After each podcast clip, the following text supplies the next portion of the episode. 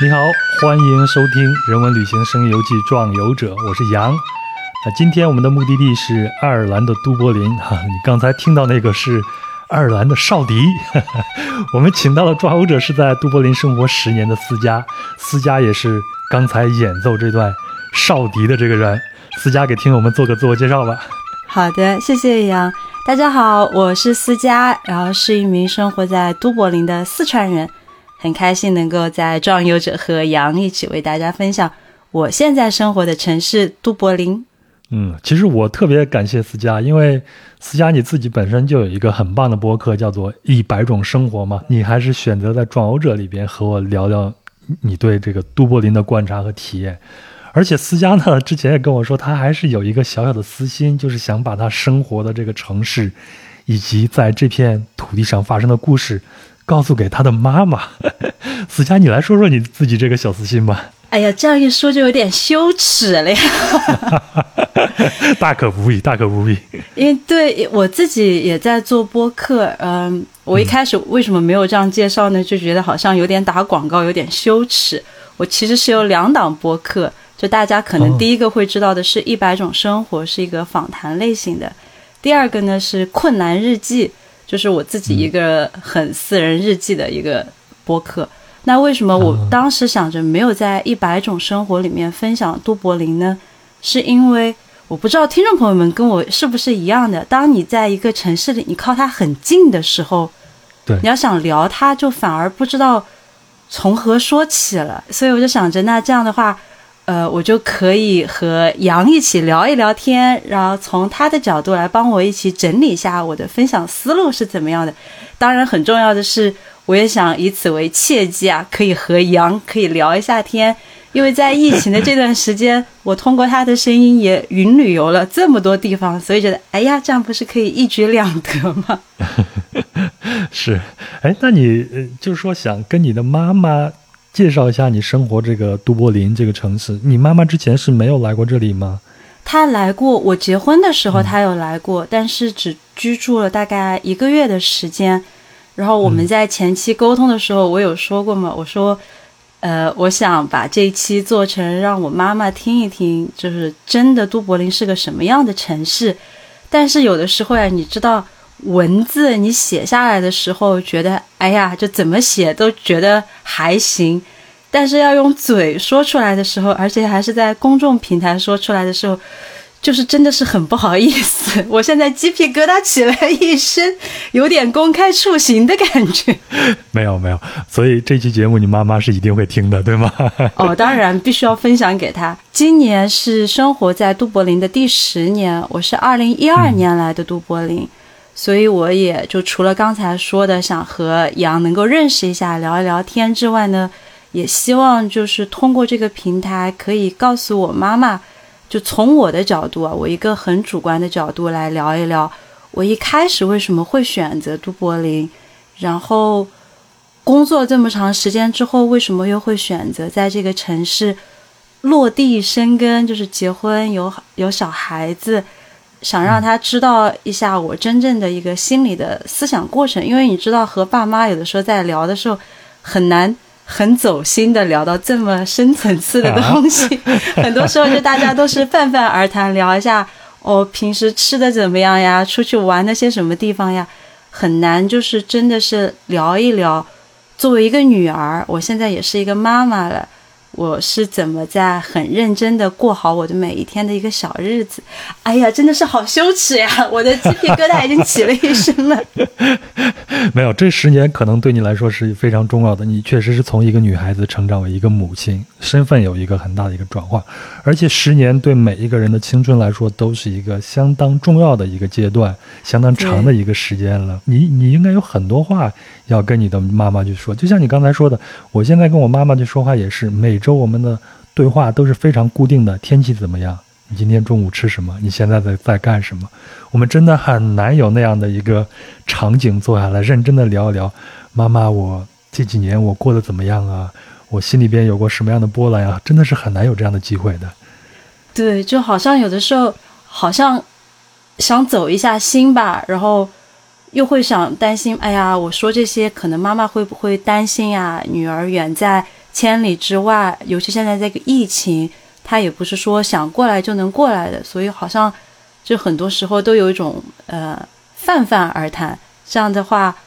好像大家也触及不到很深沉。行，那咱们就开始啊。这个说到爱尔兰啊，嗯，我和这个国家唯一的一个交集是，二零一六年的时候，我在厄瓜多尔的亚马逊丛林里边做义工。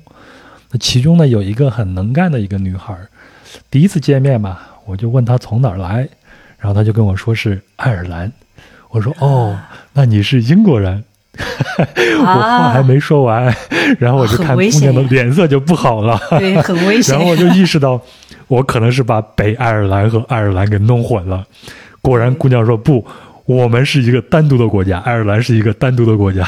对对。所以我想，我们很有必要去了解一下爱尔兰和都柏林，好吗？好的哦，这个这个我也犯过同样的这样的一个，不是说很傻吧？因为我们也不了解别人的文化历史背景。但是如果你听到别人是爱尔兰的话，千万要小心，不要把爱尔兰和英国给搞混了。那在聊到他们之间的恩怨情仇之前呢，我大概先简单的为听众朋友们大概介绍一下呀，爱尔兰在哪儿？都柏林又是什一个什么样的城市？在聊到都柏林之前呢，其实有很多我的朋友呀，他们会把都柏林和柏林傻傻分不清楚。他会觉得哦，那你们肯定是在德国的某一个城市。我说，哎呀，不是，不是，我们是都柏林呢，它是爱尔兰共和国的首都。爱尔兰共和国呢是在爱尔兰岛上，这个岛上面是有两个国家的，一个就是爱尔兰共和国，另外一个是大不列颠及北爱尔兰联合王国。你看，我们很少说英国的全称呀，它就是大不列颠及北爱尔兰联合王国。那爱尔兰这个岛呢，它其实是在英国的西边，所以从地理位置上就顾名思义嘛，它是属于一个西欧的国家，而且呢，现在也是成为了英国它脱欧之后欧盟里面唯一一个说英语为母语的国家。你看我我在聊这一段的时候，我加了好多的一个就众生，我聊到爱尔兰共和国，然后为什么会聊到共和国呢？其实，在爱尔兰独立之前，它是属于英国的，它是属于英国的一个殖民地。呃，但中间就是发生了很多很多的恩怨情仇。那我简单的说一个好了，为什么你在跟爱尔兰人说你是不是英国人的时候，他们会给你一个嗯，你为什么会这样想的一个表情呢？是因为在被英国统治的时候，这个故事啊，是我在来爱尔兰读语言班的时候。我的英语老师给所有的人讲的，就是所有被殖民的国家，它其实都有一个伤痛的一个故事。那其实爱尔兰呢是在被英国殖民了大概一百二十一年，就这么长一段时间，它中间经历了很多问题，导致爱尔兰独立。它有独立战争，有南北战争，就是简单的一个故事，让大家可以粗浅的知道为什么爱尔兰人对英国人没有特别多的好感的原因。就是大家可能会记得，很多人会戏称呀，英国和爱尔兰大家都是吃土豆的国家，离开了土豆，这两个国家的人都活不了。就很多人在聊这个的时候，都是在说开玩笑的语气，在戏谑的说。但真的，爱尔兰之前是因为土豆欠收，土豆有一个晚疫病，而死了一百万人。二零二零年，我记得它有一个人口统计。就整个爱尔兰呢，它其实是爱尔兰共和国的人口是不到五百万人口的。就现在已经是一个经济很发达的时代了，社会很稳。更不用说吃土豆的时候了，对吧？对，更不用说一八几几年、一八四七年的那个时候，所以一百万人口相当于是死了爱尔兰大概可能百分之二十以上的人口。除了死了这一百万人之外呢，还导致了另一百万人口移民。到美国，哎，这我就理解了为什么在美国有很多的爱尔兰的酒吧了，对不对？对，哎，其实全球都有很多爱尔兰酒吧。我去新加坡，就这么样一个和爱尔兰完全不一样季节的国家，也有爱尔兰酒吧。美国有很多爱尔兰移民，像比如说现在最近几年可能比较出名的一个电影叫《布鲁克林》，它就是讲一个爱尔兰。女生，然后去到美国的一个成长故事，所以这是一个很伤痛的故事呀。那大家可能会说，哦，这是你们爱尔兰土豆欠收，关英国什么事情呢？为什么一个英国爱恨情仇呢？这就不得不说到当时爱尔兰是在被英国统治，然后英国呢，它统治阶级为了要固化自己的一个阶级的统治地位，其实和中国很像呀，它是一个地主和佃农的这样的一个机制。就地主说，虽然说你们欠收，但是你们该上缴过来的食物还是得上缴。而且还禁止开始开设爱尔兰港口，就把外面的食物给送进去。因为在这个马铃薯疫病的期间呀，很多很多人都在挨饿，所以一八四七年在爱尔兰的历史上是称为了黑色四七。因为有这段历史的故事在，还有很多人会戏称爱尔兰自己的人，他会戏称他说：“我们爱尔兰人是唯一一个没有 white guilty。”因为大家聊到白人的时候，会说你们 白人殖民这里殖民那儿，爱尔兰人就可以很自豪的说，我们没有这个呃白人的罪恶感。我们就是被殖民的。对我们和黑人一样，都是被奴役的。所以这就是爱尔兰的一个地理大概的位置和它的一个历史。但是也可以可以听出来，爱尔兰人他其实是很。黑色幽默也很喜欢自嘲的一群人。嗯，哎，那说到这儿呢，我们就得提一下这个北爱尔兰共和国和这个英国啊，它最后是被英国给兼并了，是吗？北爱尔兰就在爱尔兰的东北角，对不对？对对，嗯，大概整个爱尔兰它一个岛的话，它是分为了四个省，然后有 Ulster，我我的记忆大概不是特别好呀，我要想想，Ulster 的话就是嗯北边。然后都柏林是叫 Leinster，然后还有，嗯，高威那一面是叫什么来着？哎呀，我这个大概一下子想不起来。但是它那个统治，它那个分化的区域的省和我们其实想象的还不太一样。因为像 Ulster 的话，你会觉得哦，那是一个省，那是不是就是一个国家？那也不是，在那个省里面也有爱尔兰共和国和北爱尔兰。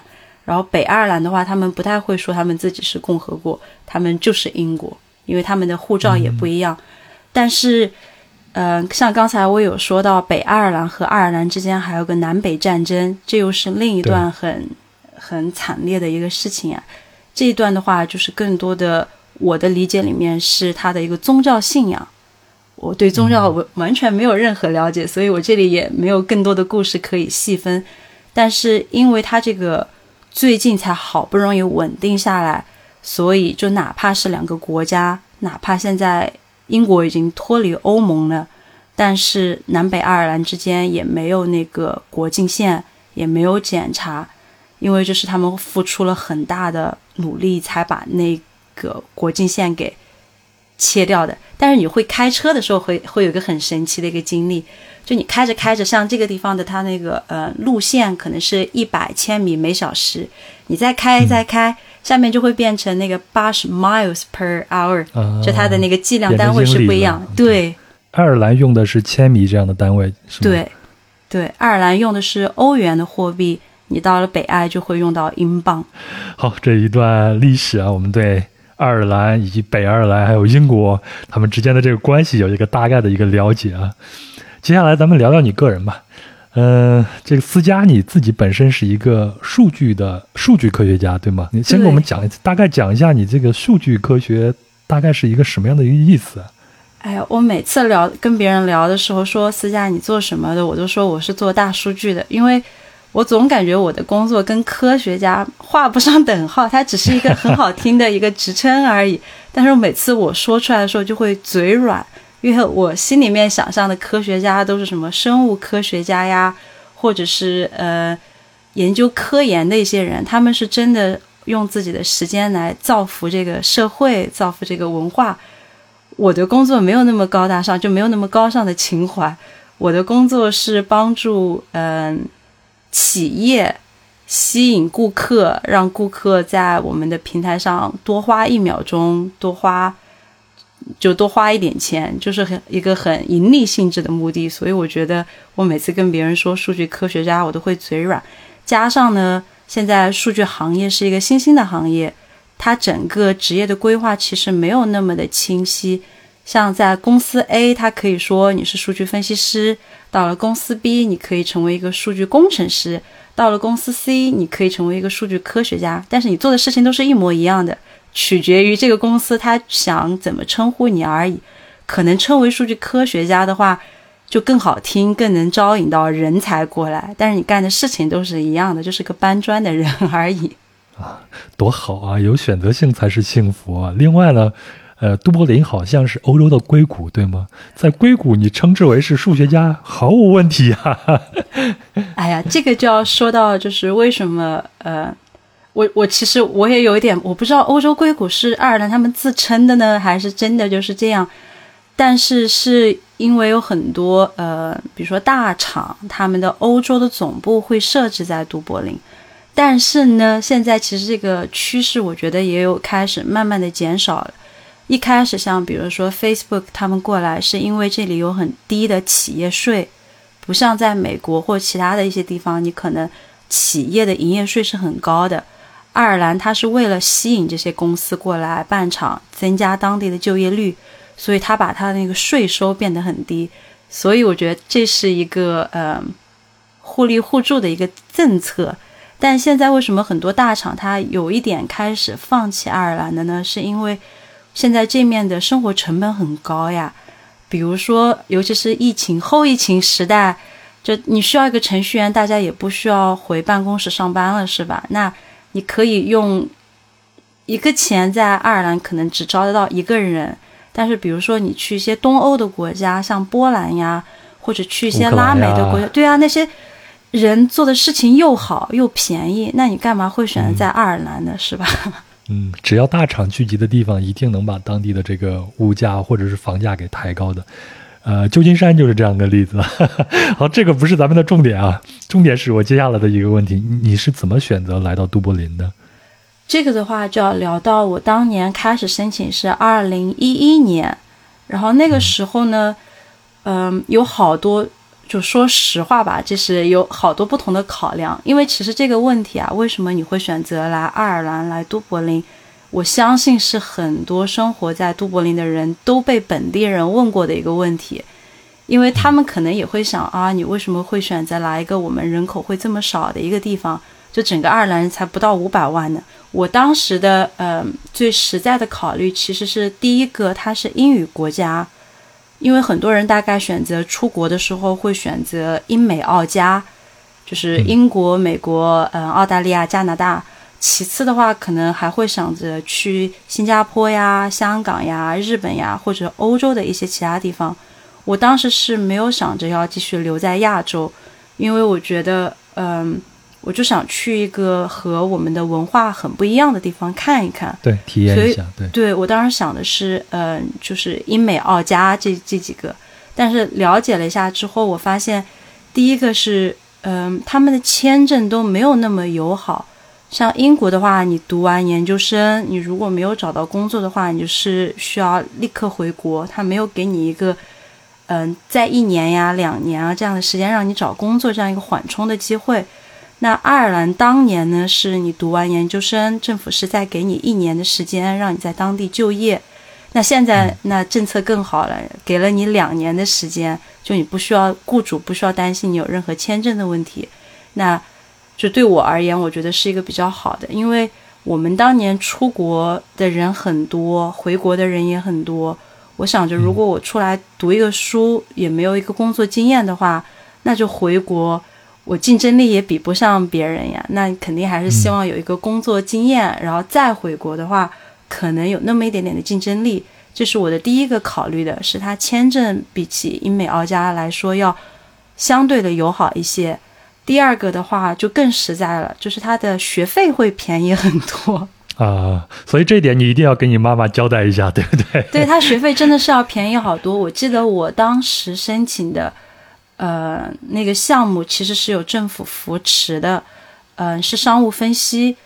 然后我记得一年的学费好像是在一万四千欧元，其实也不便宜了。但是比起哦英国、美国，那就真的是洒洒水啊，很很小意思。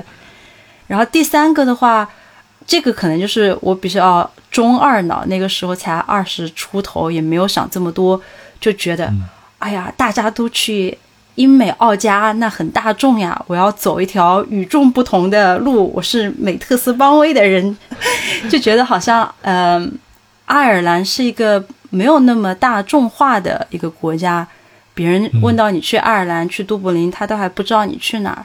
所以就当时就很傻，也不知道为什么想想着喜欢小众，好像就觉得我比较特别。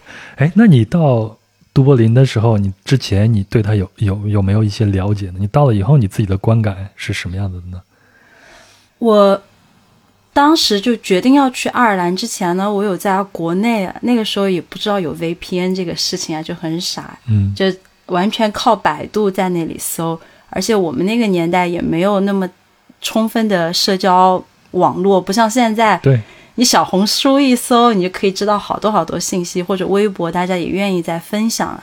我们那个年代就比较少一些，哎，这样说的好像我自己是个很老的人一样。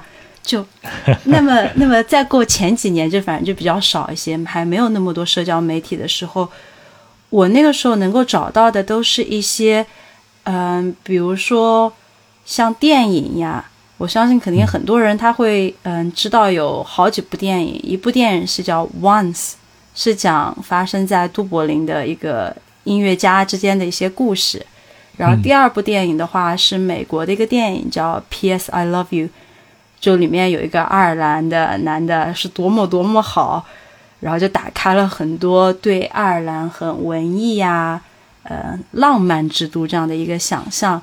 但是等我到了爱尔兰之后，嗯，这个想象被无情的大风给吹灭了。我当时到的时候，也有可能是因为长途飞行，我也没有睡好，也没有吃好。你知道，当一个人没有吃好、没有睡好的时候，心情是很烦躁的。然后再一落地，然后看着啊，绿油油的国家，没有高楼大厦，然后风又很大，雨又很大的时候。你会有一有一种那个破败感，尤其是在一个人刚二十出头的时候，你可能心里面向往的生活是一个摩登大都市，你向往的是高楼大厦。就那个时候，我刚到爱尔兰的时候，其实说实话吧，心里面是有一点沮丧的。但现在你在问我的话，我的回答又完全不一样了。我其实，在小红书上面，在做这期节目之前啊，也在小红书上搜了一下大家对爱尔兰的印象怎么样。我平时是不太会搜这样的关键词的，但我发现就是还是有很多呃人他会就吐槽爱尔兰的很多事情，比如说天气就是被吐槽最多的一个地方，还有一个就是爱尔兰很村，但是其实爱尔兰的村的话，它是我现在理解它是一个刻意为之的一个很村，它不是说这个城市都柏林它不想发展。而是他为了要保留他们的一个文化底蕴，爱尔兰人很多会开玩笑的说，他们的城市规划建设是像一个薄饼一样摊开，就你很难看到有高楼大厦，可能八楼以上的楼在都柏林市中心都是哇摩天大楼，尤其是如果你超过什么二十层，好像应该是我印象里没有超过二十层的，所以它的城市规划是这样，你不能建高的时候。你就只能像一个薄饼一样摊开了。像国内的话，是所有的土地都是公有制嘛，你有居住权。但是爱尔兰的话，它是土地私有制，所以会导致其实和其他的很多国家一样，像英国呀，呃，也会这样，就是因为它土地私有制之后，它不是说我要在这里建一条马路，我立马就可以什么拆迁然后建马路，不可以的，因为你有一家人说。老子才不签呢！我就要在这里，你就真的签不走。而且之前还因为这样，我知道是苹果他们想在爱尔兰一个村子里面设立他们的一个数据中心，然后就需要买买地建设他们的设备。但当时就是有三家人，就这个事情扯来来回回扯大概一年多，有三家人不同意。他说我就是不愿意放弃我的房子。但是苹果和当地政府都在很极力的劝说他们说，这样的话可以增加我们的当地的就业率。人过来了之后，那你当地的那个城镇也可以发展的很好，比如说你的饮食呀、酒店呀都会跟着发展起来。但是那三家人就是不同意，而且好像我印象里面三家人有两家其实都不是住在爱尔兰，他们都已经移民到美国去了，只是房子还在那儿而已。但你说不同意，他就是不能见。后来这件事情就这样黄掉了。嗯，哎，这其实对中国人来说，这其实就是一个观念上你会感觉很不一样的一个地方。你在那边有没有碰到过一些呃所谓的文化冲突之类的事情呢？呃，会有，会，而且还还蛮多的。但是我这里呃，我想先强调一下，因为我妈妈呀经常会说说我一个事情，她就说哦。呃，什么欧洲人、欧美人，你们什么都是亲情关系很淡漠、很冷漠，你们都是 A A 制，但其实这个不是的。我觉得人都是一样，他都是一个以家庭为主的。那你每个地方你哪儿的人都有，所以如果是聊性格或这样的差异冲突的话，我觉得这个其实是没有的，因为就是人多了嘛，什么人都有，你在国内也会。但文化的话，我想想看，最近因为来这里实在太久了，我肯定是有很多文化冲突的哦。有一个我觉得还蛮有趣的，就是如果你是第一次来爱尔兰的话，你如果说我要两杯咖啡，你的手一定是手心对着别人，你千万千万不能手背对着别人，因为当你手起两根手指的时候，对你如果手背对着别人的话，这就是一个很糟糕的呃。一个国骂是一个 F word，所以你不能再跟这样，你会引起很多不必要的冲突。因为很多，哎，其实很多爱尔兰人他会看到，尤其是我们亚洲人拍照的时候，女生就会觉得手心这样就双叶会啊好可爱，但男生可能他会觉得我要酷一点，我要比耶的时候我就要这样比，但是在爱尔兰人看来就觉得，哦，你居然会这样，就是类似比一个中指在拍照一样的意思，你还有个很酷的表情，就他们会觉得很好玩。还有一个就是在我举办婚礼的时候，我和杨在前期的时候也在聊这个事情，但我后面我和我朋友在聊天的时候，我发现这个不是爱尔兰的，这个好像是美国那面也是这样，英国也是这样。嗯，这个是什么呢？就是在婚礼的当天。谁来付这笔钱？在国内的话，大概可能大家一个共识就是，呃，父母双方可能平摊，或者可能更多的是男方会多付一些。但是在爱尔兰呢，它是其实按照传统来说的话，它是从呃新娘的爸爸来付这笔钱，就全权付这笔钱。那我当时有问为什么呢？因为这和我们中国人的理解很不一样呀。这个好像扯一扯就会一不小心触碰到红线，扯到女权。但我们今天不聊女权这个，我们就是聊一下这个习俗。在国内的话，你可能会觉得，呃，我把女儿嫁给你了，那你是需要出那一份嗯彩礼的，就是你需要给我一笔钱。那为什么到了爱尔兰，你嫁女儿你还要拿一笔钱出去嫁女儿呢？就好像和我们的观念很不一样。尤其是我和我妈妈聊到这个时候，我妈妈就一直在摇头。她说：“我好不容易养大一个女儿，我给了你们，我还要再拿一笔钱把她给倒贴的意思，好像送出去，就是很不能理解。”然后就问我这面的朋友为什么会是这样的呢？他们就说，在很早很早以前，可能好几百年以前，他的整个嗯家庭的这样的一个设备就是嗯不是设备，就好像那个观念就是这样。女儿呢，就是你们家庭的一个嗯财产。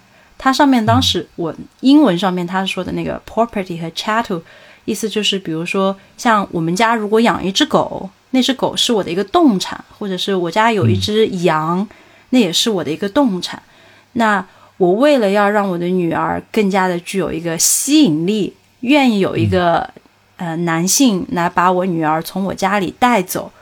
然后由他来照顾我女儿的下半生，就为了要增加他的那样的一个充满的吸引力，所以就是我来付这笔钱，作为爸爸，我来付这一笔钱，把女儿给嫁出去，所以才会有这样的一个习俗。但其实到现在的话呢，嗯，大家爸爸如果还愿意就是付这笔钱，他其实更多的是对女儿的真爱，想让女儿有个很体面的一个婚礼。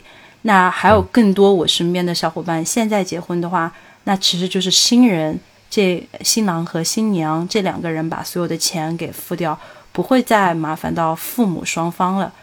但这个的话，其实还有一个蛮蛮有趣的，就会聊到像很多人可能会看到一本呃英国的名著简奥斯汀写的《傲慢与偏见》，就里面肯定有很多人会说：“哎呀，为什么呃里面那个家庭啊，五个女儿，伊丽莎白他们不能继承他爸爸的钱，而是那个钱是要放给一个外人来继承？其实也是因为。”嗯，土地制，他们有一个限定继承权。就比如说，在如果，比如说我和杨，我们是一家人，那我们的爸爸他有一个很大的庄园，然后他就我们俩什么都不用做，每天那每年这个庄园还有那个土地就是有进项的钱。但是呢，如果你结婚了，你没有儿子，那我们的共同的爸爸是可以说把那笔财产最后。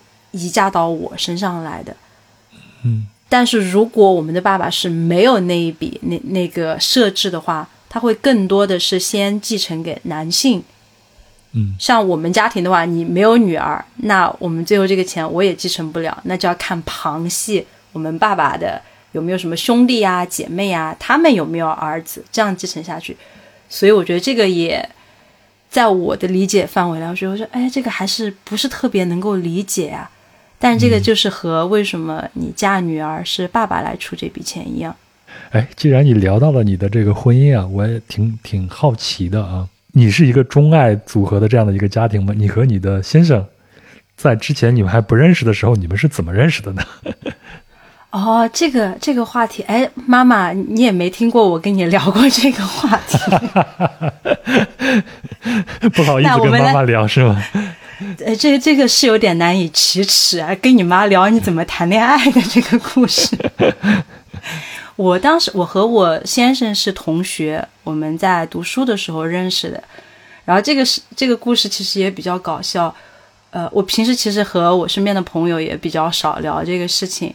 还有一个原因是因为我之前有一段不是那么特别好的经历，就有很多人呀，他会觉得你好像和当地人谈恋爱，你是奔着那个，嗯，什么长居签证去的，就是你目的不是特别的单纯。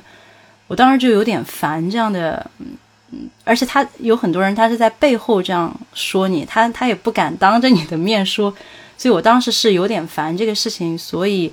和身边的人也尽可能的不聊，就不聊这个话题，因为我也不希望别人看我的时候是有一个有色眼镜的。但今天，哎呀，借着杨这个机会，我来好好为自己澄清澄清。一开始出国之前呢，我妈妈就千叮咛万嘱咐，她说：“你过去读书呀，你没有读出来也没什么特别大的事情。妈妈就有一个事情跟你说，你千万不能做，就是不要去找非中国人谈恋爱。”理解，就是怕什么来什么，你知道吧？有可能是心里面有那个反叛的那个机制在，但其实是没有的，就是没有遇到合适的。我觉得恋爱和咳嗽呀一样的，你藏不住的。你喜欢一个人就喜欢一个人，但聊到这个的话，其实还不得不说一嘴，是我之前也去过上海的人民公园相亲角，去感受一下我在嗯叔叔阿姨心目当中是一个什么样的人。因为我平时你自己去的是吗？我自己去的，因为我平时很多人都会对我说的是，啊，思佳，你这个性格啊，在国内是找不到男朋友的，你太强势了。我心里说，我每次就听到这样的话的时候，就想说，我不是强势呀，我只是很有主见而已。而且我有主见，也不是说我很嗯独裁，我不听你的话。是，如果你的话有道理，那我就听；你的话没有道理，那我就不听。但因为就是都这样说，也有可能是因为这个性格呀。就就很多人都说，很很多人说，哦，你这个性格在国内是找不到男朋友的，因为我也不温柔，我也不贤惠，我也不会洗衣服、做饭呀之类的。但这个就扯远。你已经给自己贴了这么多的标签了。哎，我真的不会洗衣服，我到现在也不会。哎，有可能这是爱尔兰人的一个小广告。爱尔兰男男生好像就对家务活，至少我身边接触到的爱尔兰男生对家务活特别的有研究。你唯一需要做的就是在旁边说：“哇，你好厉害呀，你会洗衣服耶！然后这样一夸就夸了十年，然后衣服你也不用洗。我觉得夸一夸可以让别人帮你做一件事情，也蛮好的。那聊回我和我先生的话，就是我们当时是同班同学，呃，我们在一起做了毕业论文。就是如果做过毕业论文的人，大家应该都知道，那是一段很艰苦的岁月。我们那个时候觉得，如果做毕业论文，我们都没有分手，那就证明了我们应该还是可以很好的长期的合作下去。那一合作到现在，啊，那就是十年了。我和他二零一二年在一起的。就已经很长一段时间了，但是说他冷漠吧，我觉得他一直以来给我的印象是爱尔兰人，嗯，其实都都有的一个很善良的一个底色，而且很幽默。但我估计他可能一开始对我有一个很错误的理解，就像我一开始说的，我的英语不是特别好，我当时雅思考试也没有考很高的分。就到了爱尔兰之后，还需要再上一个语言学校，才能达到去学校读书的那个线，就可大家可想而知啊，我的英语是很糟糕的。一开始谈恋爱的时候也是，我说不要给我打电话，我听不懂你在说什么，只能给我发短信。然后有的时候发短信吧，就又他那个短信每个单词我都认识，你把它组成一个句子，我就不知道他在讲什么了。我就开始去那个谷歌翻译，就我。刚翻译出来第一个问题，然后想给他打回去的时候，第二条信息就来了。我就哇，你都不给我一点时间让我再去翻译，然后再就是中间他会觉得我可能嗯很有好像亚洲女生那种很话很少，很矜持。但现在他就觉得哎呀亏了亏了。当我的英语越来越好的时候，和他可以。吵架很顺畅的时候，他就已经完全知道真实的我是一个什么样。因为刚开始在一起吵架的时候，我就我就很想说四川话，因为英语又没有这么好，我就很想用四川话骂他。但是你骂了别人也不知道你在骂什么，就感觉好像你使了很大的力气，别人也没有受伤一样，就好像你在打一个电子游戏，你所有大招都已经使出来了，但别人对方没有掉一滴血，你就会很哦，我到底是在干什么？我觉得可能情侣之间每个人都不一样，我不能说我和我先生之间的相处模式是能够代表爱尔兰的，因为每个家庭真的都不一样。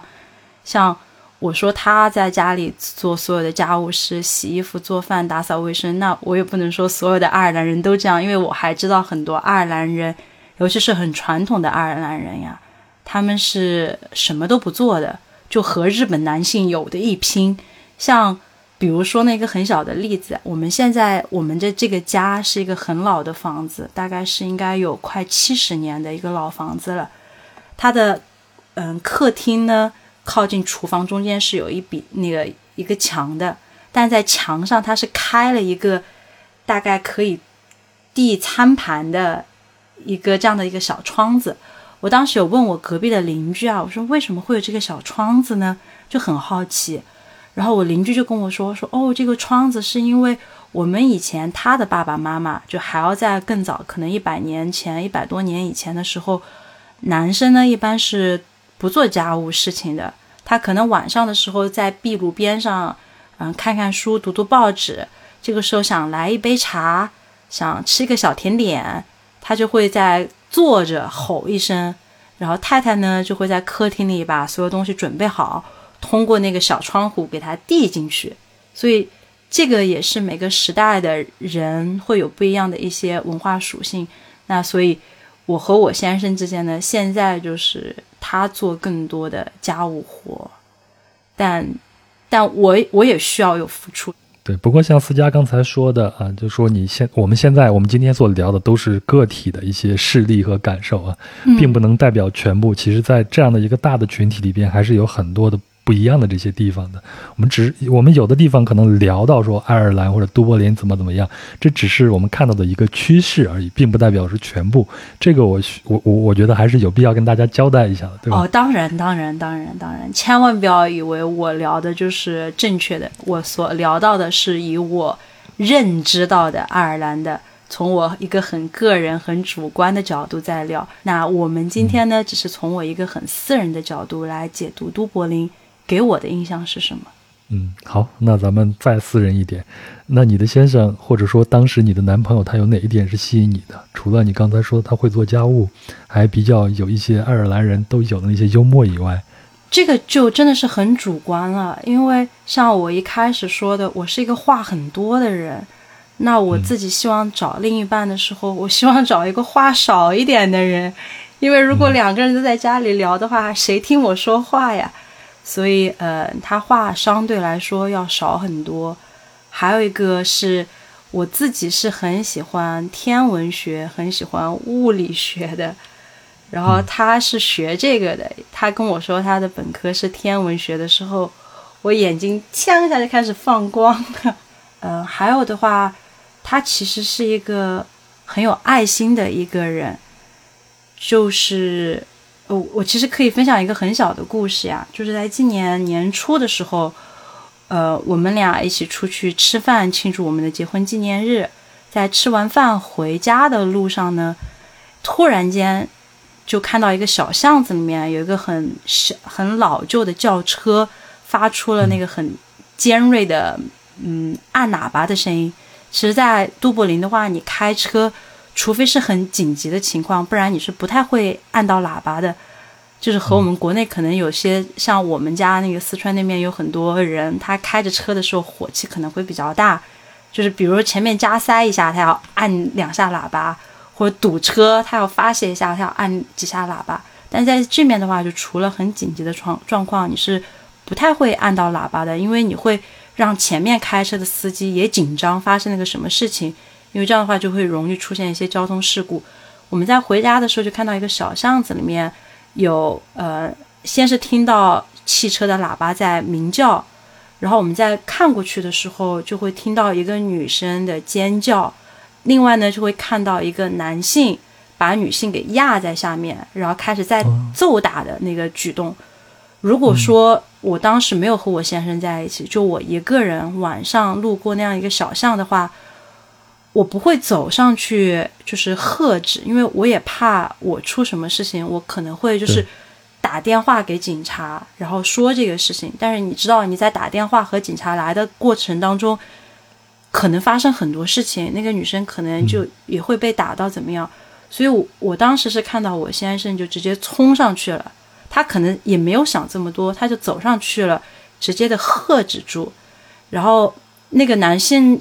就是万幸，那个男的就施暴者，他手上也没有力气，然后可能他也不是那么一个那么糟糕的人，所以他被喝止住了，然后他走了，留下那个女生在那儿，然后那个女生就一直在对我们说，她说他在打我，他在打我，但后面我自己在想，我觉得他们可能就是一个情侣之间有争执，然后引发的一个争斗。然后后面我也在问那个女生，我说：“我说你还好吗？需要我们就是给你打救护车或者警车吗？”然后那个女生就是在说完一开始她在打我很生气之后，看到我们俩真的是很担心她，所以她说：“哦，我没事，我没事。”然后谢谢。但后来回家的时候，我的手就一直在抖呀，我就在想，万一我们当时的运气没有那么好呢？万一他走上去了，他被别人打，他其实是一个。文弱书生的类型，他不是那种肌肉壮汉，所以这也是我很喜欢他的一个点，就是他是一个很好的人。然后，其实，在爱尔兰这样的好人有很多，比如说一些很小的事情。我刚到爱尔兰的时候，我自己一个人拎着两个超大的二十嗯公斤的箱子。然后会有人一直来问我，说你需不需要帮忙给你抬一下那个梯子呀？或者是像平时现在你走在大街上，会有人跟你，嗯打招呼，但是你完全不认识他。这是爱尔兰好的一面，但爱尔兰其实有不好的一面。不好的一面的话，比如说你到市中心的那一块，那块因为有很多福利房，我不是说福利房不好呀，是因为有很多。他选择领政府救济金。爱尔兰是一个福利很好的一个国家，我们付的税也很多，所以就哪怕你不工作，你每周政府都会给你补贴。而且如果你家里的孩子多了，他会给你房子；如果你有小狗，他还会给你另外的那个钱，给你买狗粮。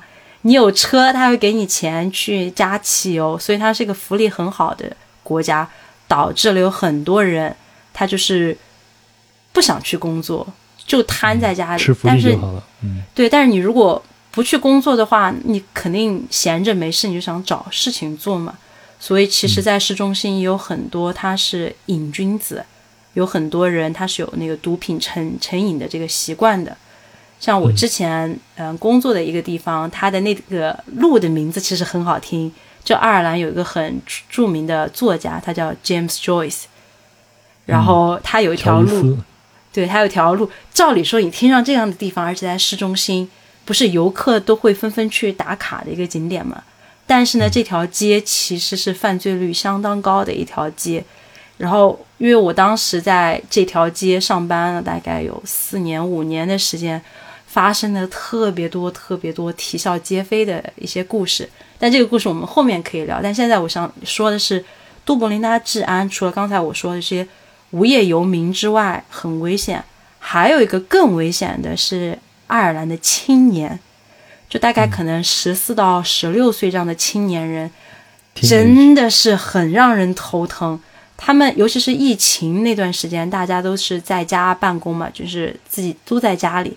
他估计可能觉得这群人就是走在大街上，是我拥有了这一片街道，我是这个街道的街道之王，就会有很多这样的小年轻，他们会各种各样的呃一些社会矛盾，而且最主要的是，因为他们未满十八岁，他们是受那个未成年保护的，就哪怕他打了你，你不能打回去，因为他打你，他是受那个未成年人保护，你打他，你不受保护呀。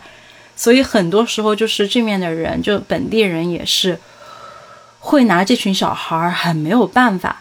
但如果我给的建议的话，就是不要有任何的眼神接触。你当你感知到这样的一群人存在的时候，千万不要和他们有眼神接触。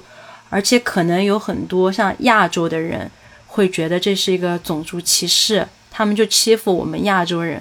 但我其实看了很多身边的人的故事呀，还有一些新闻报道，他们是无区别对待，他们本地人也欺负，他们就是是个人，他们就欺负。而且很多时候，他们和无业游民之间其实有很类似的一些共同点，他们是找事情。为什么我说要避免眼神接触呢？你知道，当你和一个人有眼神接触的时候，你就知道你可以开始说话了，你可以有一个沟通了，会用类似的这样的言语来刺激你。他就是想来打架，想让你愤怒，所以可能这边生活的人遇到这样的小年轻，像在公共交通上呀，遇到这样的小年轻的时候，就大家都要保护好自己，就是不要有眼神接触。对，这这也是和爱尔兰人有好有坏，我觉得每个国家应该都是这样。那聊到这个的话，其实我昨天也在爱尔兰有，他们有有一些社群上面也也在说这个事情，因为这样的事情就太多了，可能每天都有被这样青少年给威胁到的人呀、事呀，所以有很多人现在在说，凭什么他们就这么嚣张？然后我们可不可以上街游行？然后把这个未成年人保护法改一下怎么样？因为他们就太嚣张了，然后导致，呃，尤其是他们是活动在市中心，市中心是都柏林景点最密集的地方，但这就是一个历史的问题，我觉得很难短期的时间一下就能够解决掉。嗯，至少他们还可以上街游行啊。好，咱们本来是说这个恋爱的故事啊，但是说了半天 聊聊远了。咱们，我你你结婚的时候是什么样子的呢？他们那边的婚礼是什么样的一种形式呢？呃，我的婚礼的话，其实就很简单、很单调了。就是我是一个很懒的人，我是秉着一切能躺着我绝对不站着的这样的一个人，所以我的婚礼就是，呃，两方家长。然后一起去周末度假，然后我们也没有什么仪式，仪式就是在民政局签一个字，说一个誓词。但是，呃，我这里的话，就我们的我们之间的婚礼没有什么可聊的，因为就很简单。但是我可以聊一聊爱尔兰结婚的话，它的一个流程是什么样的。因为很多时候我会在社交媒体上面看到就这样的一个段子，他说：“哎呀，爱尔兰是一个不能离婚的国家。”但是你可以选择结婚的期限，一年到一百年。一年的话，有个很厚的书让你在那儿翻，然后交很多钱；一百年的话，就只有一句话，祝你永结同心，然后钱也很少。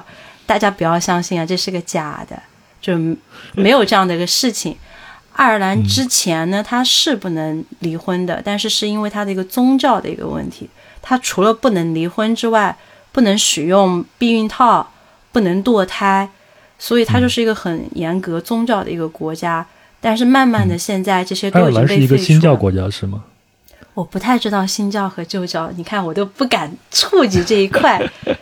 但就是，嗯，北爱尔兰和爱尔兰之间的那个南北战争，也是因为他们的教义会有一些不一样。但具体是怎么样的，我不是特别清楚。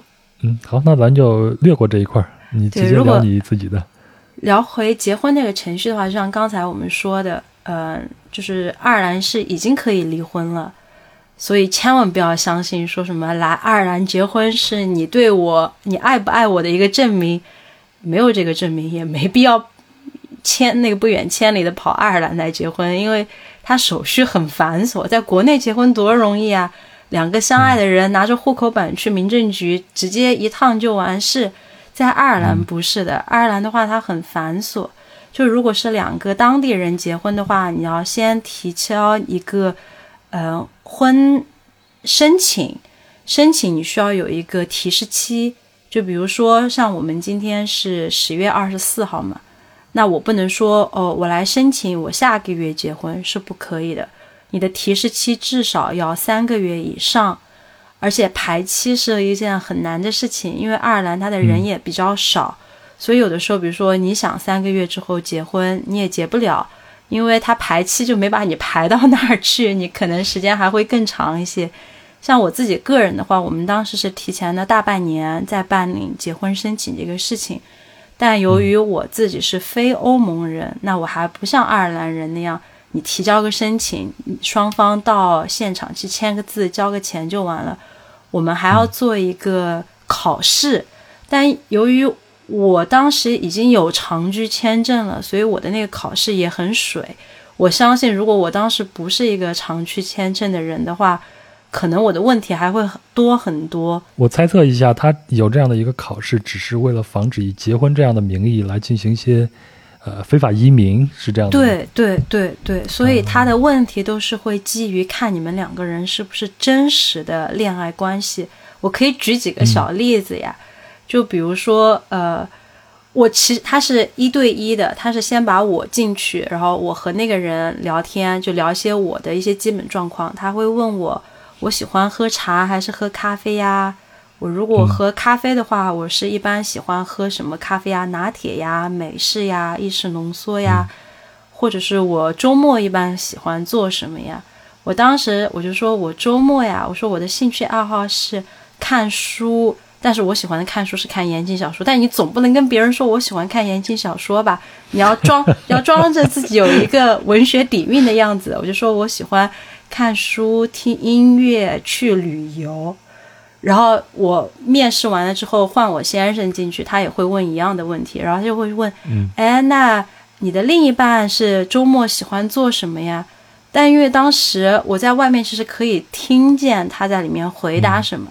他在里面回答的是些什么呀？他说：“哦，他呀，他喜欢购物，他喜欢追剧，然后他喜欢睡觉。”我在外面就说：“你到底要把我塑造成一个什么样的人？”我明显就不…… 但但其实实话的话，我大部分时间是这样的，在追剧，在在睡觉。你们之前都没有对过台词吗？我我也不知道他有些什么问题呀。嗯，呃，这些基本的问题你们没有对过。没，因为我我们想着就真金不怕火来炼嘛，就是他能问出些什么问题呢？如果能够问出问题，证明我们关系有问题的话，那我还得谢谢他了，帮我提前避一个雷。所以最后，你你能知道决定性的问题是哪几个，才让这个？我觉得都没有什么决定性问题，他可能他可能就觉得这是一个真实夫妻的呃一个状态吧。就是女生她会觉得，哎呀，我喜欢高雅音乐，我喜欢怎么样？然后到了男生这边，他他胡说，他平时就喜欢追剧、看言情小说。你会觉得，哦哦，这真真的是一个很真实的夫妻。如果你双方的口径是完全一样的话，你可能会反而觉得他们事前有对过什么。我我自己的想法有有可能是这样，但我也不知道他们具体是怎么样。由于我已经有长长居签证了，在跟他结婚之前，所以就是走走一个那形式而已。走完形式之后，他就会把他的那个收钱的机子拿给你，他说两百欧，谢谢，你就开始要付钱了，就是没有什么网上说的什么你选择一年就很贵，那没有的，你结婚就是两百欧，就是你是不是欧盟的人或不是，都是两百欧是你要交的。而且你之后如果说我不和这个人结婚的，那两百欧还退不回来呢，是一个不退的钱，算是沉没成本了。对呀，亏大了，不像国内，国内是好像几块钱就可以结婚了。哎，那咱们之前你还跟我说过，你嗯，他们还有一个什么婚前派对是吗？哦，对对对。嗯，这个应该是欧美的人都会有，就是你结婚之前，你要想最后放纵一下，也告别单身了。对，男生嘛就会约着你的好兄弟们一起出去狂野，然后女生嘛就约着你的嗯好闺蜜们一起出去，但是都是很狂野的。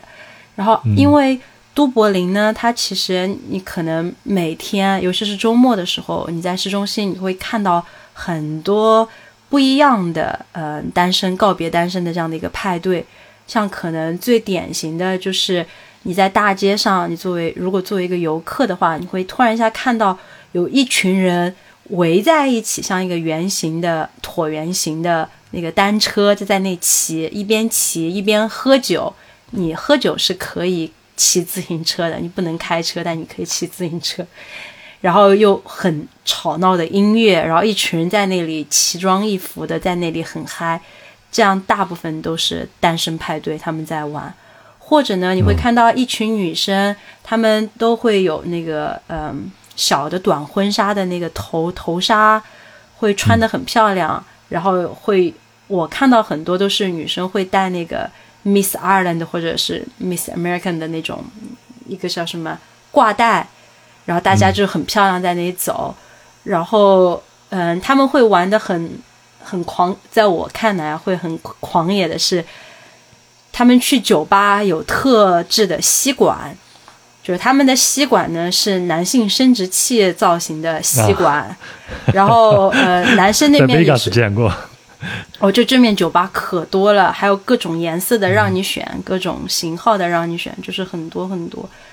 那这些都是我看到比较大众款式的一些单身派对，但我自己印象里面，我觉得目前在我的人生里面还没有人超过这一组单身派对的是，我记得有一年，就是我们每年的秋天都有一个慈善的，呃，爬山的一个活动，就是你从早上的八点钟开始爬，就一群人开始爬山，你大概是要爬过都柏林的很多很多的山丘。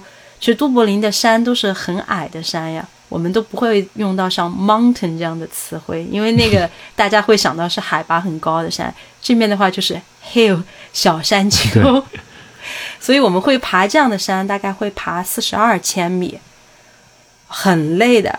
而且爱尔兰的风大雨又大，但是我就看到了有这样的一群嗯小姑娘，就我现在再回头看的话，她们年纪比我小，我称她们一群小姑娘。就穿的很漂亮，很短的裙子，真的就是爬了四十二千米。我当时在想，这个好有意义啊！首先，他们那个钱就是你来参加这个活动的钱是给慈善活慈善机构的。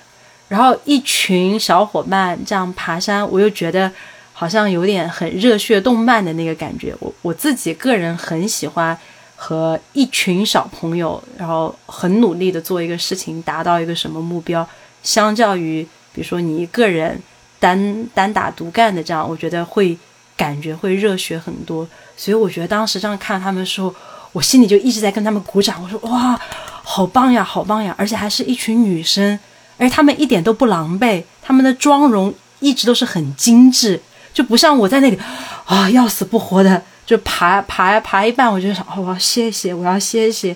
但我当时和他们一起全程走的时候。就他们对我而言有一个那个精神上打鸡血一样，感觉像喝了很多红牛，就可以一直往前走。这是我目前还没有谁打破，在我自己的印象里面，单身派对就这么酷炫的，我觉得他们真的是很酷炫的一群小女生。嗯，哎，你有单身派对吗？你单身派对干了啥？我我没有，就像我刚才说的，我是一个一切能够讲话我就讲话的人，我没有，我连戒指都没有。嗯，我和我先生都是，我们希望我们能成为一个很简单的人。嗯，哎，你身后的这些吉他是你先生的吗？对对对，都是他的。然后我们就是秉着一个互不干涉的一个原理，就是我可以花我的钱去买我的少笛，他也可以花他的钱去买他的吉他。但就少笛不值钱呀，一支少笛的话，便宜的才五欧，贵一点的话，呃，也才几百欧。你吉他一下子，反正他一把吉他可以抵掉我所有烧笛的钱。那你们两个人是琴瑟和鸣啊？没没没，我们从来没有在一起，呃，玩过音乐，因为他嫌弃我的音准不好。嗯，就是我不认识五线谱的。我吹少笛是按照简谱来的，因为我是三十岁才开始学的少笛这样的一个乐器。好，那咱们话题回到这个婚礼啊，我最后一个呃感兴趣的，我之前听说爱尔兰人都比较喜欢喝酒。嗯，这个对，这个是我和你之前聊的，爱尔兰人去参加婚礼的话，和其他国家的人很不一样。在我的婚礼上，我是没有感受到，因为我没给别人机会。我们就是两家人度假出去旅游了，但是我去参加我好朋友的婚礼，哇，那真是长见识了。就这面举办婚礼是件很很费钱的事情，我觉得可能在哪个国家都一样。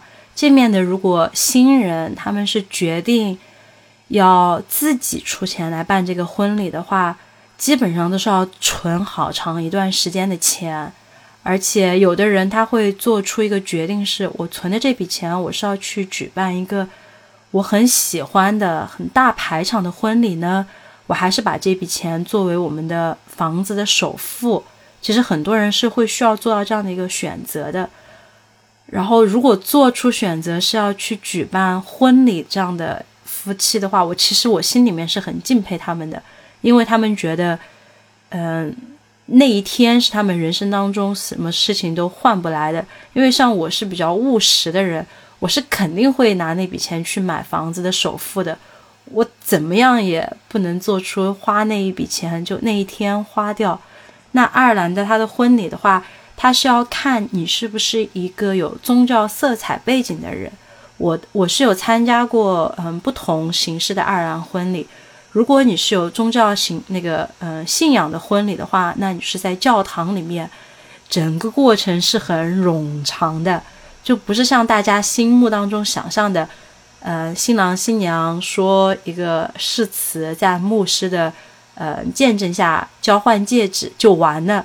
你可能心里想象的半个小时这样就完了，不是的，你要在那儿坐好几个小时，你要听他们先是要选读哪一个呃。经书里面的章节，然后说完，又这个人说话，那个人说话，然后教父还要说，嗯，现在我们来吃面包，喝红酒，就是真的是一个很长，因为我也不信教，在别人去吃面包、喝红酒叫排要排队的时候，我就自己嗯，在我的座位上，嗯，站的好好的，看别人去怎么样。所以爱尔兰的他的。白天的仪式是这样的，如果是有嗯宗教信仰的话，如果没有的话，你可能会比较简单一些。如果你不是想像我们一样这么偷懒，到民政局去在民政局签一个字就就了事的话，你可能会需要请公证人员到你的现场，比如说你的酒店呀，呃，你选择的户外的场地呀，你需要去请他过来，是一笔额外的花费。除此之外呢，你会需要在你签字那个文书上面，你需要有两个见证人在你的文书上面签字，这是一般会发生在白天的事情。那晚上呢，就是另外一个故事了。就白天大家都很庄严，呃，就是都是拿着自己最得体的样子去参加那个婚礼。晚上的时候，“得体”两个字就从你的大脑当中 消消除掉了。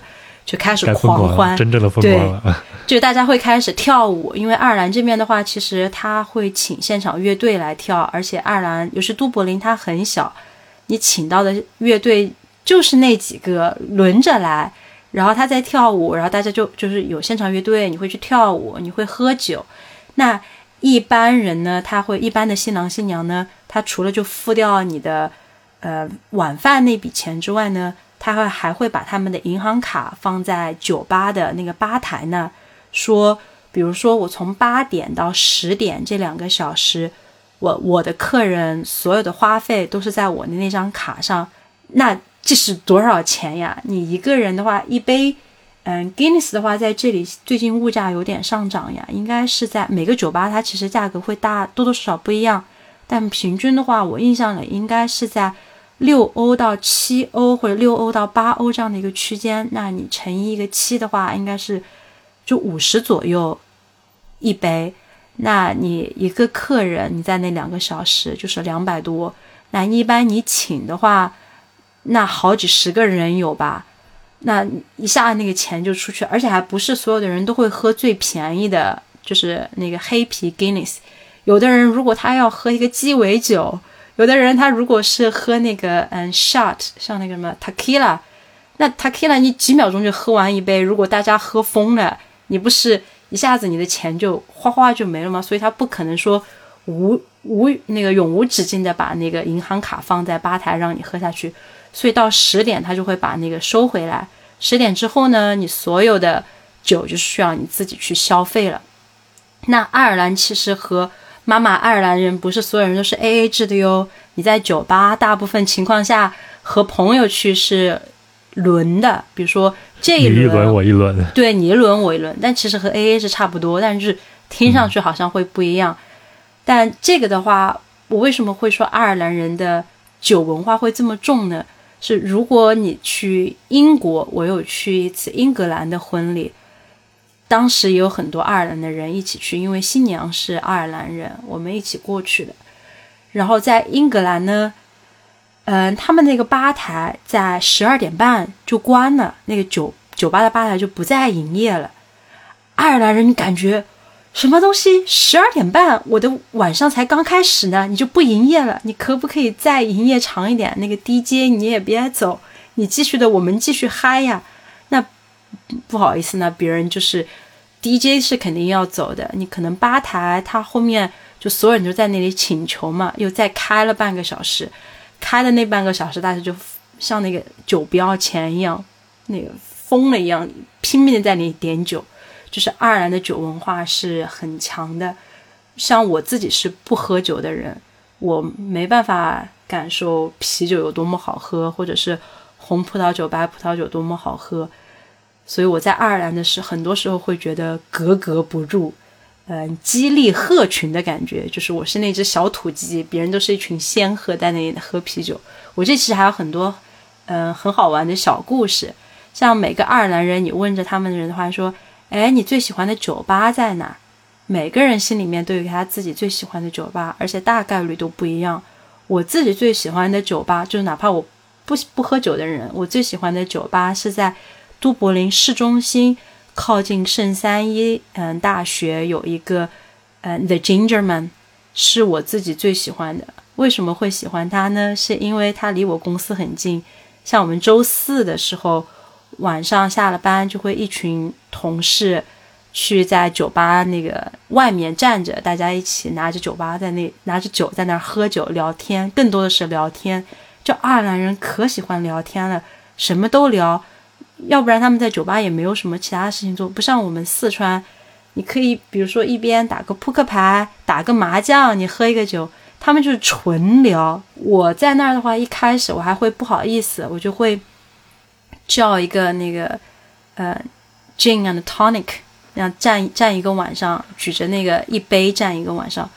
后面我发现好像，哎。白开水其实长得和 gin and tonic 差不多，你知道在里面加一个冰，别人也不知道你的是。我为什么还要花那笔钱在那站着喝一个我不是特别喜欢的酒呢？我后面我就是放开了，我每次，哎，对，这也是另外一个小的知识点。你去任何一个酒吧，你如果口渴了，你都是可以去吧台要水的，是不收钱的。就如果你是个游客，你突然一下很口渴，那你是可以去酒吧，你直接问他要一杯水的，所有人都会给你水，因为爱尔兰的水是免费的，我们没有水费这一说。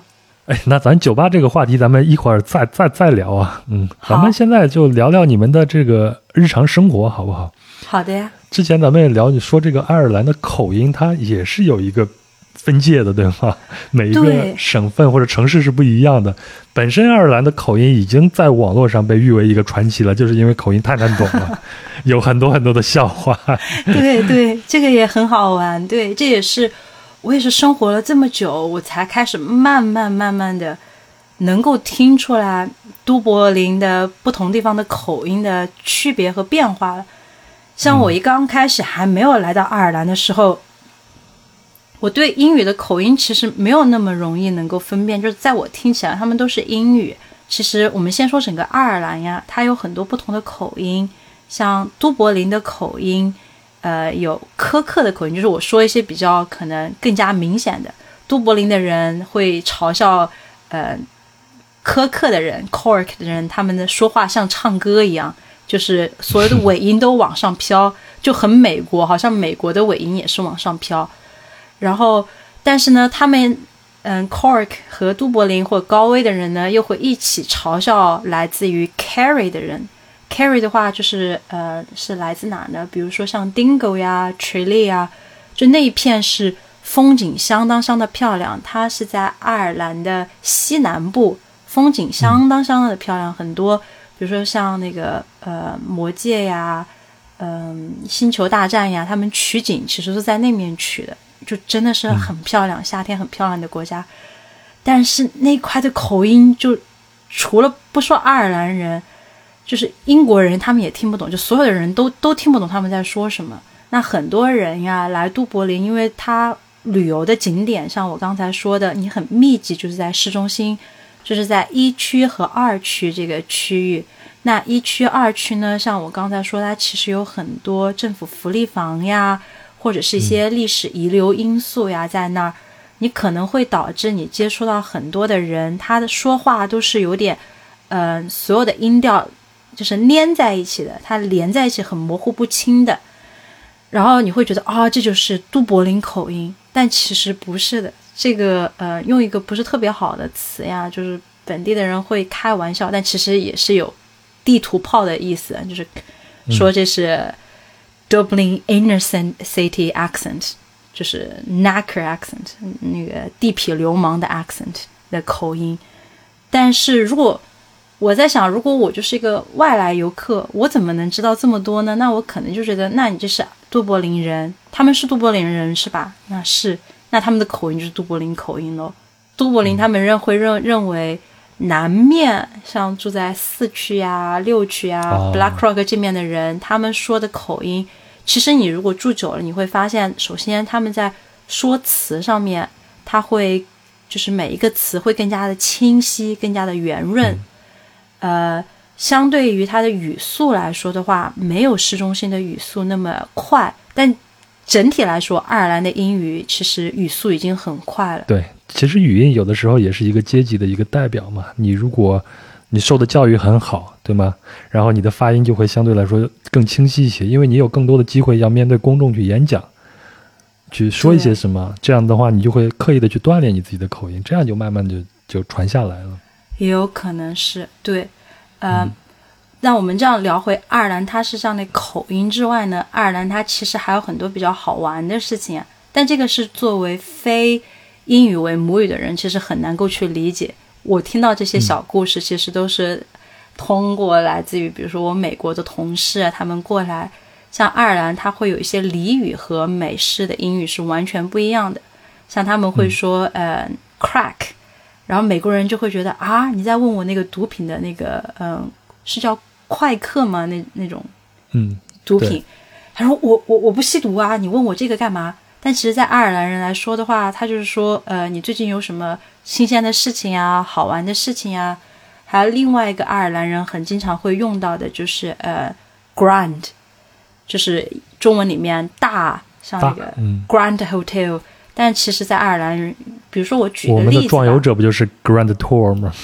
啊，对，你看在爱尔兰语里面就是个 Good Tour，一个一个道理。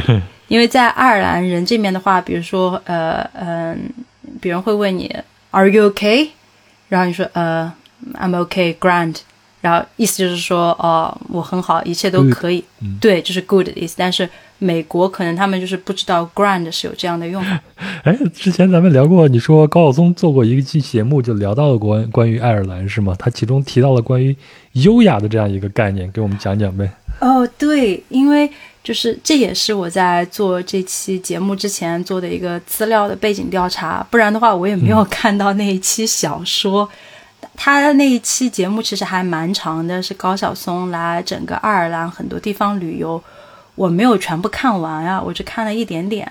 它里面有聊到是高晓松和不同的人在爱尔兰当地人聊天之后，他觉得爱尔兰的用语啊是一个很优雅的一些词汇。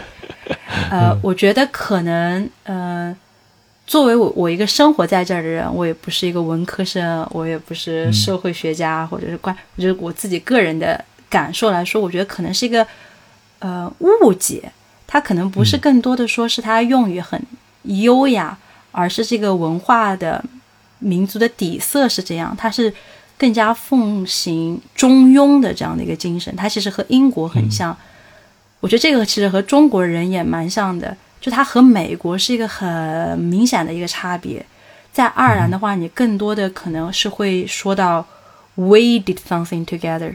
但是你在美国的话，你可能会强调你有一个呃呃英雄主义啊，或者是嗯呃所谓的个人一些对个人的你的个人的情绪，你会说 I led，I contribute，你会用到很多的 I。但是在爱尔兰的话，你更多的是更加谦逊一些，大家会喜欢更谦逊的人。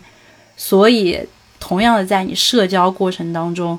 就别人会聊到一些事情，别人就是在爱尔兰，他其实有很强的一些社交，是他不会直接的评判你这个人的外貌，他觉得是一件很粗俗的事情，很没有礼貌的事情。所以当我当时我妈妈呃说到我先生最近发胖了，然后 put on weight，然后我先生我先生觉得哦。万箭穿心过，你怎么能这样说我呢？或者是我的一些朋友之间开玩笑呀，就说呃，所以你妈妈肯定是要通过你翻译给你的先生听的，对吗？哦，你在翻译的时候没有没有动一些手脚吗？我是个翻译高手，我跟你说，我不得不说我自己是一个翻译高手。我经常都是呃，比如说我我妈妈说呃，她来爱尔兰之后，来爱尔兰之后呀，她看到都柏林有很多就大街上没有事情做的人，就在那。地痞流氓，然后我就跟他说，是因为这边的福利很好，他就说，哦，爱尔兰的爱尔兰人真懒，怎么怎么怎么样，然后我先生就问我，说你妈妈在说什么？我说，哦，我妈妈说爱尔兰人可真好呀，好善良呀，这边好山好水好人呀。然后，然后同样的，如果我先生说一些，比如说他会觉得，呃，韩国泡菜。就是味道很激烈、很臭，他会用到就是“臭”这个词。然后有的时候，因为我们四川人其实也很喜欢吃泡菜嘛，有的时候，比如说我妈妈在家里做什么东西，味道会比较大一些。哎妈，这个这个只是偶尔才会出现哦，不是所有。让我翻译回去的话，我就说哦。他说：“你做饭做的可好吃了，好香呀，怎么怎么样？我就是个这样这么棒的一流的翻译选手。翻译的重要性可见一斑呀！不要让大家迷失在翻译里边，千万不能逐字逐句的翻译，会出事情的。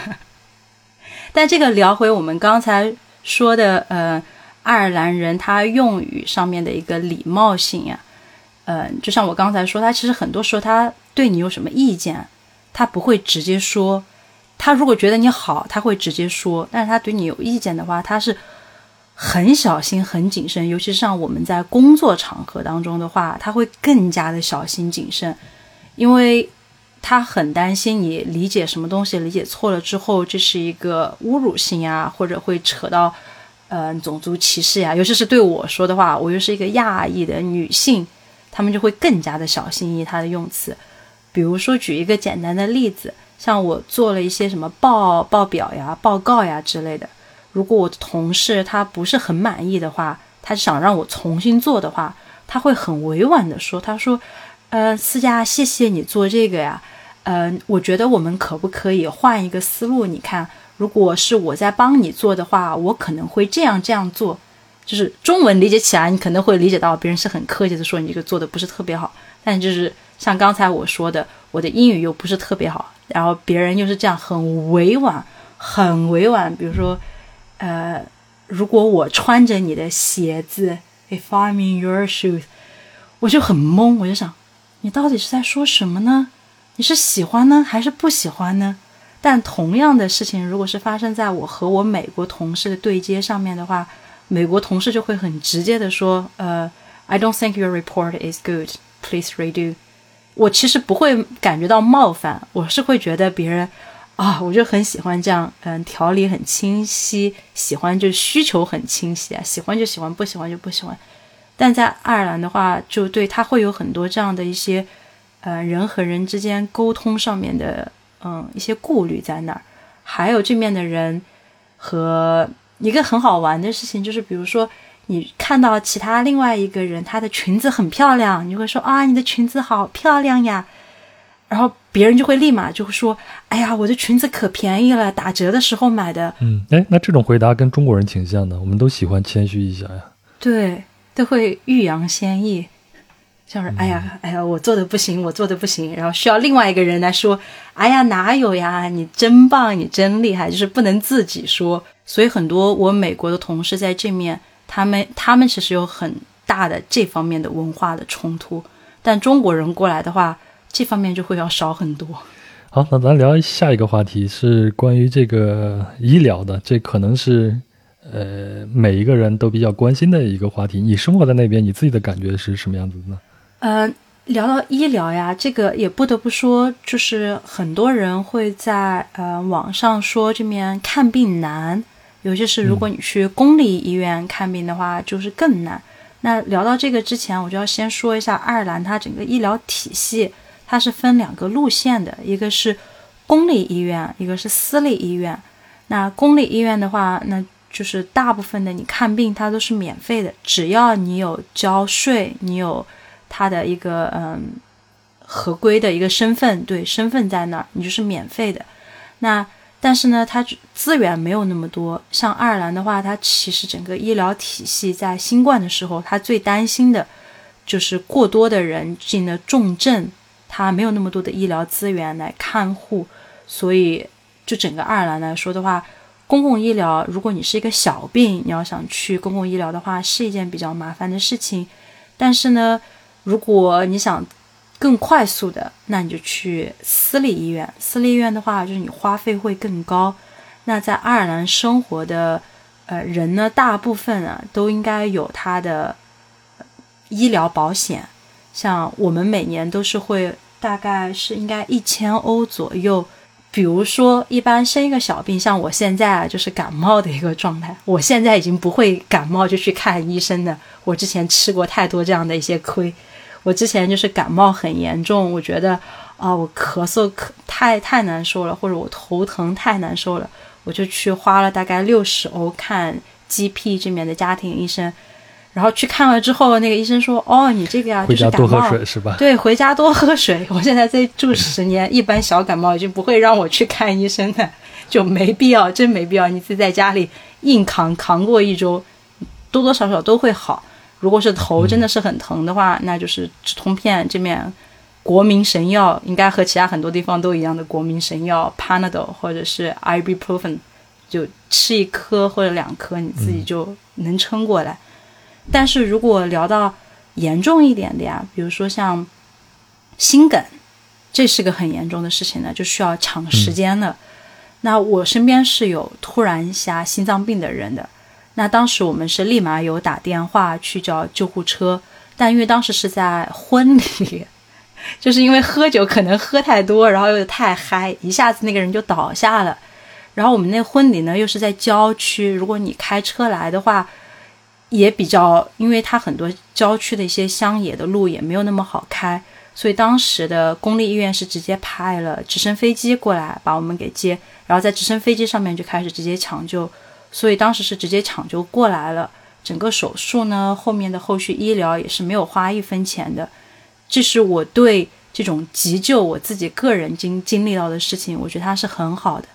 那聊回我自己的话，那就不得不说怀孕生产这个事情。那我其实和我的很多嘉宾都在聊这一个，因为，嗯，其实，在生产也是和刚才我说的医疗体系是一样的，你可以选择公立生产，或者是你可以选择私立生产。那我当时其实呃已经听过很多这样的故事了，我知道其实公立私立没有特别大的差异，所以我就是选择公立的，就哪怕我有那个医疗保险是可以覆盖掉我私立的一些费用，我当时也没有选择。然后我整个体验下来呢，我生孩子是没有花一分钱，然后每一次的产检，我自己个人的感受呀，我没有等，都是预约好了时间是那个时间。就到诊所，然后就直接可以看，我也没有排很长时间的队。但我这个我不知道是不是所有人都一样，但是至少我个人的经验是还蛮畅快的，就是很很一下就好了。然后生孩子，我当时我最担心的是上无痛，因为这再次要说一下我的英语就是很糟糕，我很担心我痛起来的时候我忘记。要让那个护士给我打无痛了，所以我在网上去买了件 T 恤，上面就是打上了那个很大的英语的 epidural 那个无痛的字，正反我都有。我就是很怕我到时候痛起来，我忘记说我要无痛，我就把 T 恤穿好，我去生孩子，我就一直跟别人说快给我上无痛。所以我当时是就是开一指就已经上无痛了，然后。上过无痛的妈妈们应该都知道，你上了无痛，你就你就很轻松了。我就继续开始在那里看言情小说。哎，这些你跟你妈妈聊过吗？没有，我妈当时她还会有一些，比如说很传统的观念呀，她觉得对呀，因为无痛它是从你的脊椎那地方呃打进去，她会觉得可能以后会有些后遗症呀。或者是腰痛呀之类的，呃，我目前是没有这些的，但是就我自己个人的，比如说像嗯，整个生孩子，我觉得这边的福利、医疗上面还是蛮好的。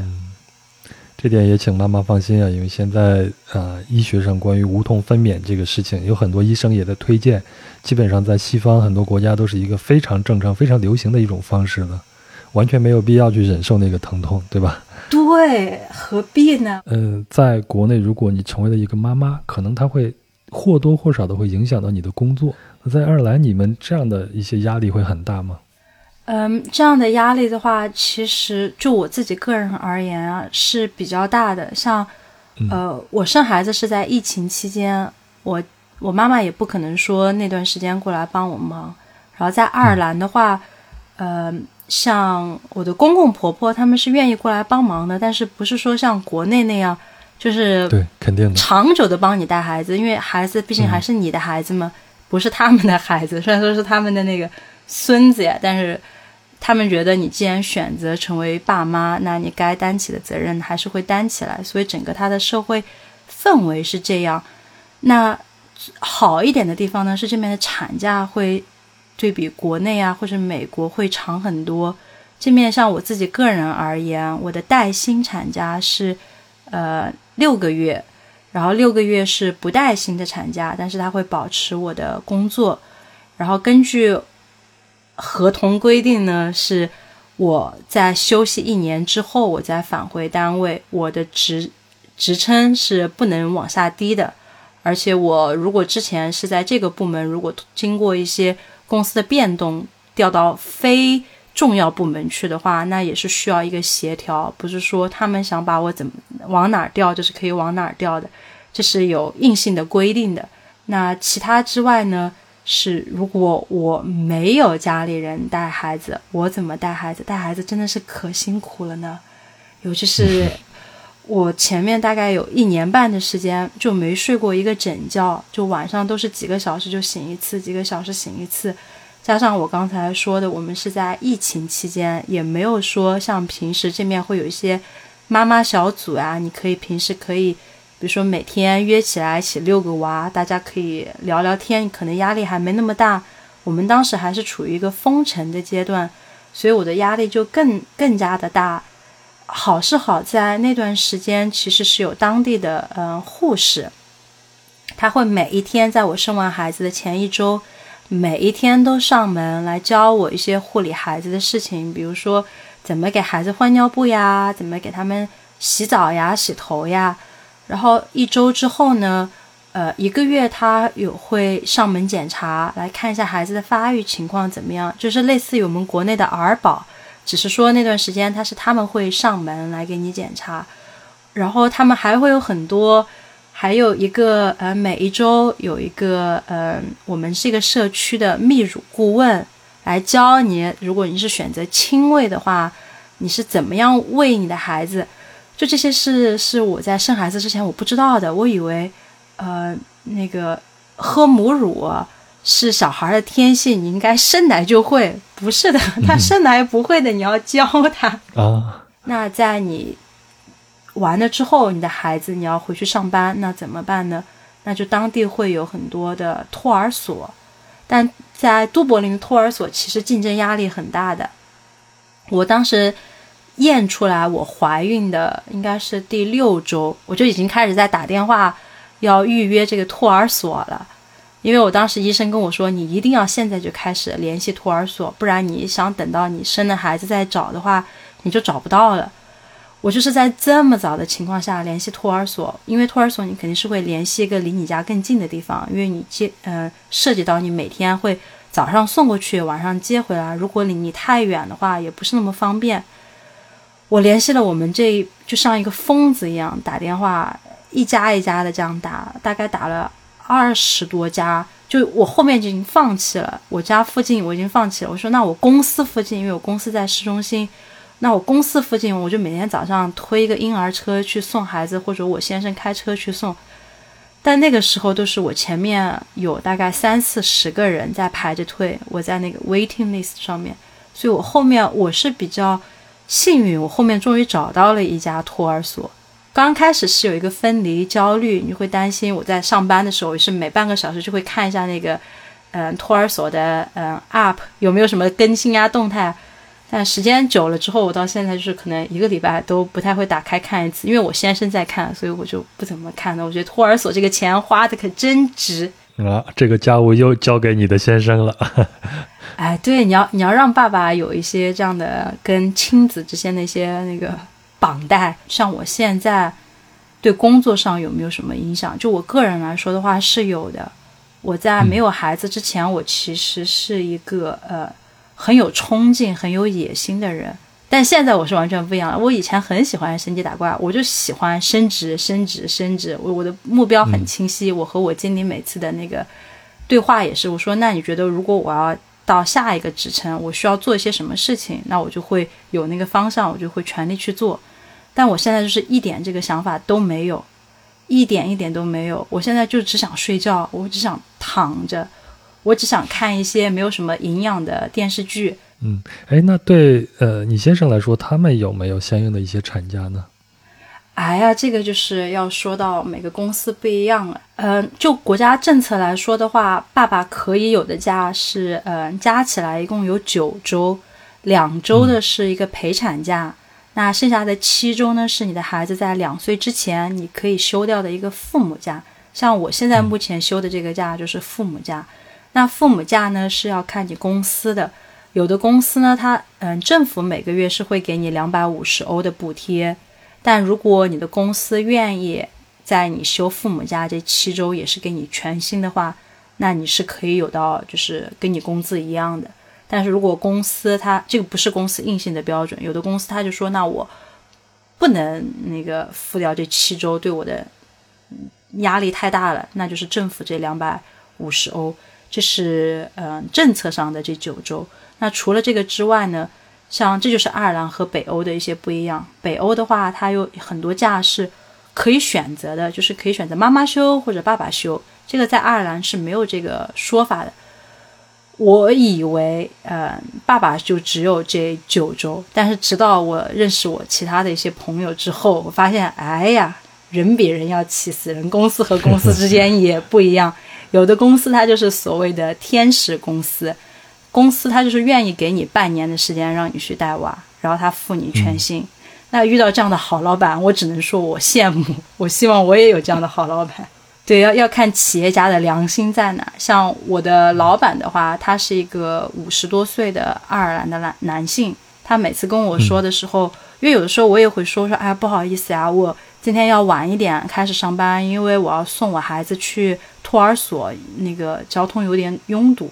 然后我的老板永远都是跟我说，说没关系，没关系，小孩是小孩的事是最重要的事。或者像我生产的时候，他说你是为了那个。替人类的基因延续下去，这是人类历史上的那个最重要的事情，其他的事情都没有你生孩子重要。那现在养小孩，他也是，他说，哦，你把你的小孩子养好了，那以后他就是来帮助那个他养老金的那一部分人，因为你养老金一个国家都是年轻的到老的嘛。所以我老板是一个很好的人，我觉得他他这个思维角度倒还是挺清奇的，非常好。格局很大，对不对？他的格局就很大。我觉得，我希望所有的老板都有这样的一个思路。这样的话，妈妈会轻松很多。因为很多时候你会觉得很内疚。比如说，像我很多的一些会议，我就没办法参加。我说：“哦，不好意思，那个时候，呃，我要去接孩子。”但我目前遇到的同事都还蛮好的，就是都能体谅我。有可能他们自己也有孩子，也是这样这条路走过来的，所以大家的共理心和共情心会更强。这是一个比较好的良性循环。以后，比如说我坐到我老板的位置，我下面如果下属是这样的话，我也希望我能够像我老板这样，就是赶紧去带孩子。你的事情是最重要的，千万不要有任何担心。你你觉得累了，你就去休息，你就去睡觉。你后面再跟我说就行，你不用有任何的压力。我我希望我要立一个 flag，我以后也要成为这样的老板。好，那我就先祝你早日升级打怪。越来越快啊！目前这几个阶段，我就还躺平，后面希望能够往上升。好，那咱们聊了前面这几个，最后一个呢，就是咱们听友们最喜闻乐见的。但是我觉得在都柏林或者爱尔兰，这好像不是一个重要的一个话题，就是关于美食。好像都柏林的美食也不咋地，对不对？真不咋地。前头都聊那么多土豆了。对，爱尔兰的话，它其实就是个美食荒漠啊。我们大家会说。它其实就像我刚才聊的，它有很多的呃历史原因。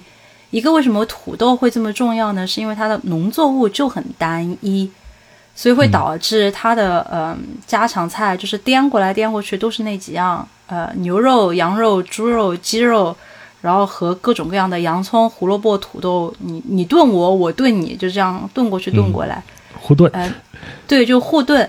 但是你要说呃好吃的吧，它其实也有。它土豆的种类很多，就我没有来爱尔兰之前，我不知道原来土豆有这么多种类。它这边你去超市的话，你基本上你是可以看到，就轻轻松松任何一个超市五六种不同的土豆。比如说这个土豆是适合蒸来吃，那个土豆是适合烤来吃，而这个土豆它更粉糯，另外一个土豆会更脆。那除了土豆之外呢，它其实好吃的是它的呃牛肉和羊肉。像我刚才说美食荒漠呀，是针对于爱尔兰当地菜，还有中国人的中餐馆，就这面比起我们的邻居英国就要差很多。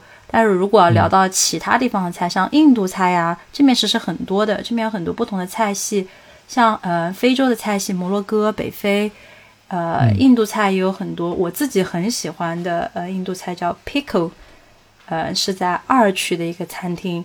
都柏林的话，其实也有很多米其林餐厅，像我家附近就有一家米其林餐厅。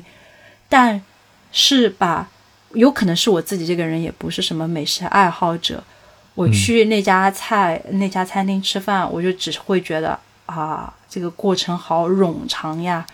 我没想到吃一个饭要吃这么久。呃，他们中间还有一些创意菜，比如他们会用用，就是我吃的那家餐厅，他会用到中国的龙口粉丝。我能我能感受到它的所有的原材料都很新鲜，但是你要说对我一个四川胃来说它好不好吃吧，我只能很个人的说，我觉得它不怎么好吃。我哦，我之前我之前还会干一些很很好笑的事情。我之前我先生嗯的姐姐他们带我去高位的一家米其林餐厅吃饭，然后我已经知道了我自己这个口味啊，就是个四川人口味。我去哪儿，我喜欢吃辣椒，我会自己悄悄的带那个六婆辣椒面。就六婆是我们那儿就很出名的一个辣椒面，是那种袋装的，很好带。就是我会经常的悄悄的带在放在我的钱包里面，然后趁主厨不注意，在他菜上面撒辣椒粉。主厨要是看见要杀了你的，估计会哎，而且我我旁边同桌的人都会觉得我在那个呃很浪费食物。那咱们最后啊，就来一个私人的一个推荐吧，来一下，如果我们要去爱尔兰旅行，去都柏林旅行的话，你大概会推荐哪些地方呢？嗯，这个的话，其实我要先做一个声明啊，就是因为大家可能大家都会以为你跟着本地人旅游是最地道的，你最能够了了解当地人文化的。但是这个是分人的，因为我已经在我妈妈身上实验过了，她就不喜欢跟着我这个本地人旅游，她觉得跟着我没有去到那些著名的景点，所以我这里就是先给听众朋友们提一个醒啊，就是我推荐给你们的可能和你们在小红书呀，或者是在很多的呃攻略上面看到都会不一样。呃，这里话我想说，因为我听到杨的有很多的嘉宾又聊到他们去一个地方之前，他们会有那个孤独星球。但其实我想说的话，其实除了《孤独星球》，还有另外一个出版商叫 The Rough Guides，它其实是我个人而言，我觉得它的爱尔兰版本是比《孤独星球》更好的。那这是我来爱尔兰的时候手上的会有。如果是我推荐大家要来都柏林玩的地方呢？肯定是免费的，我不会推荐你需要花钱的。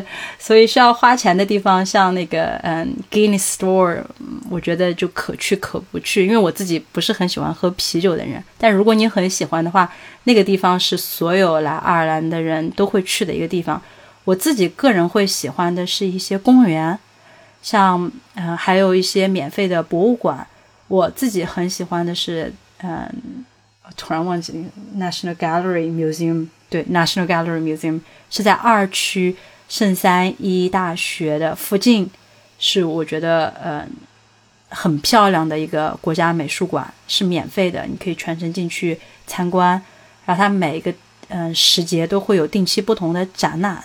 然后圣三一大学其实我也很喜欢，我觉得是个很漂亮的大学，也是免费可以进去看的，而且它里面也有各种各样的学生的展呀。或者是学生的一些戏剧啊，你也可以去看。他们有一个戏剧院，也是有的时候也是会免费给公众开放的。而且圣三一也有免费的一些课程，如果你有去他们的官网上看的话，它有好多好多免费的课程是在他们的老楼里面，就是它里面有很多得了诺贝尔奖的那些学者所学习的楼层里面，你都可以进去参观，这些都是免费的。就是市中心，嗯。我想想看，除了这面之外，我个人会喜欢这个公园是 Marion Park，也是在二区。但是大家可能第一想到去公园的话，会想到凤凰公园是在北面，或者是那个 Stephen Green 是在二区。但是我喜欢这公园的话，它就很小，你能够买一杯咖啡，你坐在他那儿，而且每周四的话，它是有一个 food market。如果你是周四到那儿的话，你就可以去看一下当地人的生活是怎么样。你会看到在那附近工作的人，他们的状态是怎么样，他们怎么聊天，还会有附近的一些嗯小学，他们会把他们的学生拖到那个草地上玩耍，还会有一些音乐的演奏呀，比如说他们就会找一个空地坐在那儿吹哨笛。或者一些其他的乐器，而且那个公园里面还有一些嗯小的雕塑或者是板凳，比如说这个和国内有些不一样的就是墓地，一些公园里面你会看到它一个长长椅子、长凳，它其实就是一个人的呃墓地，他把这个人的名字和他的年份记在那儿，就是我觉得这是对我而言我觉得很很好玩的，我也希望我自己以后去世之后，我也有这个钱。可以让我的呃家属给我做这样的一个椅子，如果大家感兴趣的话，也可以来我的椅子上面和我合照。我觉得这是还蛮好的一个对待死亡的一个看法，就是很快速的。我可以后面再写一些小的例那个清单，你可以发到 show notes 上面。但快速的话，我脑子里面二区就是这些地方。但南面的话，我觉得 Dunleary 是一个很漂亮的地方。嗯，四区的海岸线有 Dublin 那个烟囱，都柏林有两根烟囱，是我很喜欢、很喜欢、很喜欢的地方。因为很多人他聊到都柏林会想到一个很大的柱子 spire，但其实对我自己个人而言的话，我更有感情的是那两根烟囱，因为那两根烟囱，你在都柏林其实走到很多不同的地方，你都能看到那两根烟囱。你可能不一定能够看到大柱子那个 spire，但是你可以看到那两根烟囱，尤其是如果你住在沿海的话。所以我对那两个烟囱很有兴趣。那两个烟囱之前是一个废弃的呃垃圾场，但现在就是已经完全废弃了，就作为一个地标的建筑在那儿，也有很多的周边衍生物。但你一定要走到四区那儿，你可能才会买到一些杯子呀、T 恤啊之类的。还有吗？我强烈建议大家就去嗯酒吧听一下现场的爱尔兰音乐，这也是免费的，因为来都来了，干嘛不听听再走呢？对对对，这个你你在说的这个时候，我脑子里边已经有这样的旋律在出现了，就会有一群人在那儿跳舞，然后拿着黑皮，然后一边聊天一边跳舞，就很开心，对，就就傻开心的那种傻乐，我很喜欢这种没有目的性的开心，就哦。很开心，整个氛围都很棒。嗯，哎，那现在你这种开心的状态，跟你妈妈聊的时候，可能你妈妈也会挺挺高兴的。你现在状整个状态都很很不错。我现在已经熬过了嗯最艰难的那段时间，产后那一年，我觉得那一年真的是很艰难。但现在就做播客也做得很开心，也可以和杨在这里聊天，我觉得。干嘛不开心一点呢？嗯，哎，今天最主要是你跟你妈妈的一个叙述，对吗？我只是处于中间的一个媒介而已。怎么样？还有跟你妈妈要说的话吗？嗯，那我可能就是还还是需要控制一下情绪啊。有的时候就是聊到妈妈话题的时候，会不自觉的觉得好像有点难过，想流眼泪。但是我很想让我妈妈知道的是。呃，我已经是一个独立的女性了，她可能还会更加的希望我是她怀抱里的那个小孩儿。哎呀，说到这里真的是很难控制情绪呀。但是我觉得她应该，她应该也希望看到我这样的一个独立的这一面，因为有的时候我感觉她可能会很怀念我在她那个怀抱里面，尤其是作为身处在异国他乡的。我们的人来说，尤其是独生子女，你会涉及到父母的养老的事情，这是避不开的一个话题。那现在目前的话，也没有看到一个很明确的怎么样为父母养老。像我们生活在海外的人，我也在很迷茫，我也不知道前路应该怎么走。像妈妈要过来的话，她也会遇到很多的文化的冲突，她的亲朋好友在国内。那像我们要回国的话，我们能不能找到？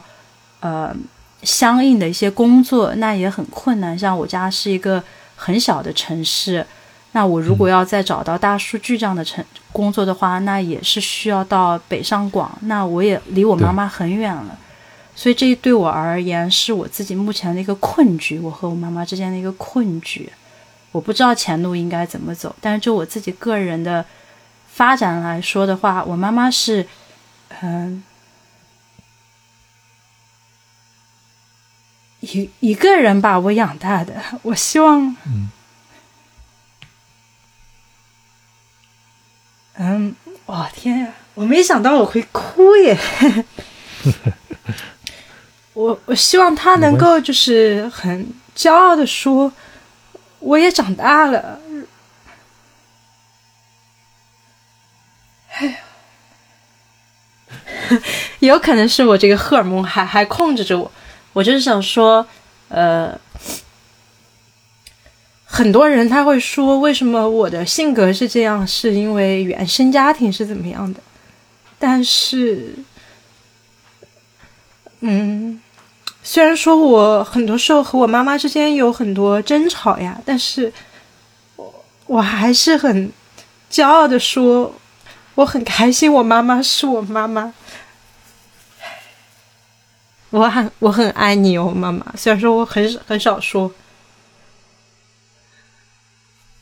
对，就这样。